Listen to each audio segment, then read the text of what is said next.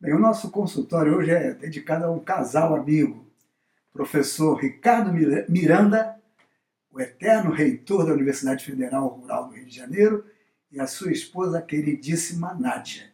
É, eles no outro dia viram na, na internet, é, ouviram, viram e ouviram que o tango era uma, uma tango, a dança, o ritmo, a, a, a música tem origem africana. Aí correndo, mas que negócio é esse? Tango tem origem africana? Ah, a gente não sabia.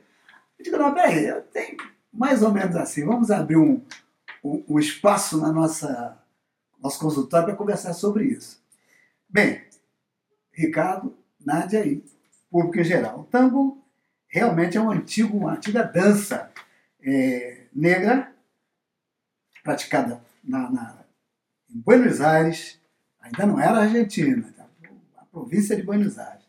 Um antigo bailado de negros ao som de tambor e outros instrumentos, é, sendo que o nome do lugar onde eles dançavam era é, descrito como tambo, uma palavra de origem meio incerta, talvez indígena, quechua e tal. E tango era o nome de um tambor. Isso aí é africano mesmo. Na forma atual, o tango, o que é o tango? É uma dança de par enlaçado, é, muitas, muitos passos e tal. Ricardo e Nádia dançam, por sinal, muito bem. Nos anos de 1860, surgiu como produto da convivência do branco das ruas, da beira do rio, com a gente de cor. Beira do rio, Rio da Prata. Buenos Aires, o mesmo que Porto do Rio da Prata, é assim descrito num, num, num dicionário sobre Angola nos séculos XV a XVI. Buenos Aires, o mesmo que Porto da Prata, região que deu origem à cidade de Buenos Aires, capital da Argentina, e para onde seguiram milhares de escravos de origem angolana, disse o Adriano Parreira, nos séculos XV a XVII. Chegamos perto da, da do que Ricardo e Nádia levantaram para a gente. Vamos ver o que, como é que foi isso.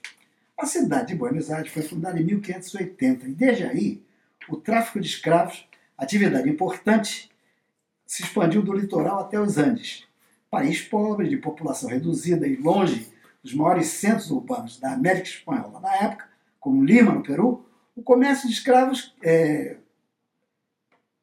salvou né, a, a, a região naquela época. Por volta de 1640, então, o contrabando de escravos se acirrou com um grande movimento de navios provenientes de Angola e do Brasil. E o negócio de compra e venda de negros se converteu numa atividade altamente lucrativa. Em 1780, calculava-se a proporção entre negros e brancos, é, na atual Argentina toda, né? Na proporção de 1 para 5, quer dizer, de cada cinco brancos havia, para cada cinco brancos havia um negro, principalmente em Buenos Aires. Eles residiam nos subúrbios e em determinados bairros conhecidos como bairros do, barrios del tambor, que tocavam tambor, notadamente o de Concepción, Mondongo e até hoje existem esses bairros, Montserrat e Santelmo. Nesses locais, eles se organizavam por nações, Congos, Moçambique, Minas, Mandingas, Benguelas, etc. E cada nação tinha um rei e uma rainha, e toda uma organização administrativa.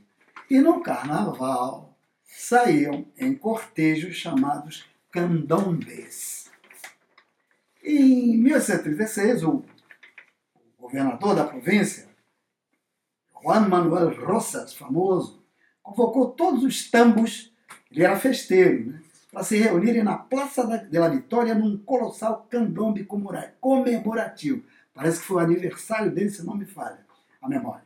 Em 1853, houve então a abolição da escravatura é, e o, o, o, ambiente era o seguinte: os negros livres, né, nesse momento, exerciam em geral ofícios subalternos, claro, mas o interessante é que a profissão de professor de piano na Buenos Aires da época, 1853 por aí, era atributo quase que exclusivo de negros e mulatos. É um dado interessantíssimo isso. Né?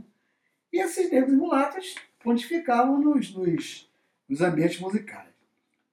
Em 1867, carnaval, no carnaval, um grupo chamado La Raça Africana teria apresentado o primeiro tango, num desfile de carnaval. O processo de transformação e, e de formação e transformação espontânea do tango, então, nasceu aí por volta de 1860, vai até a década de 1890, quando músicos profissionais começam a estilizar a música, criando uma nova dança. Coisa que aconteceu com o samba também, tudo é um, um processo natural.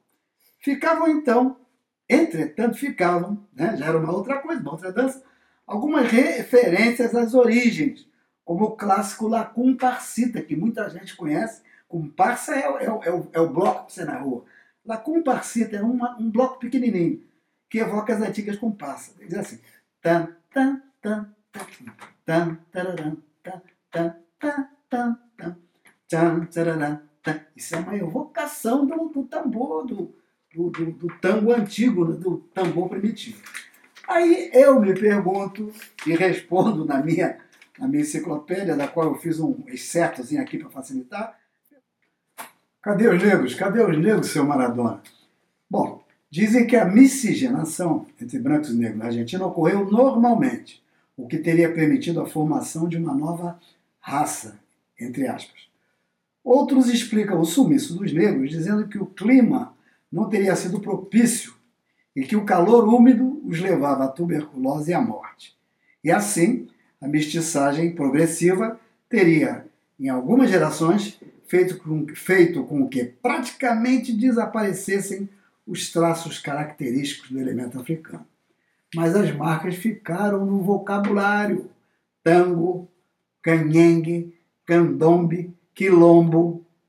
E hoje, felizmente, já há algumas articulações de um movimento negro, principalmente em Buenos Aires. Enciclopédia Brasileira da Diáspora Africana, Ney Lopes.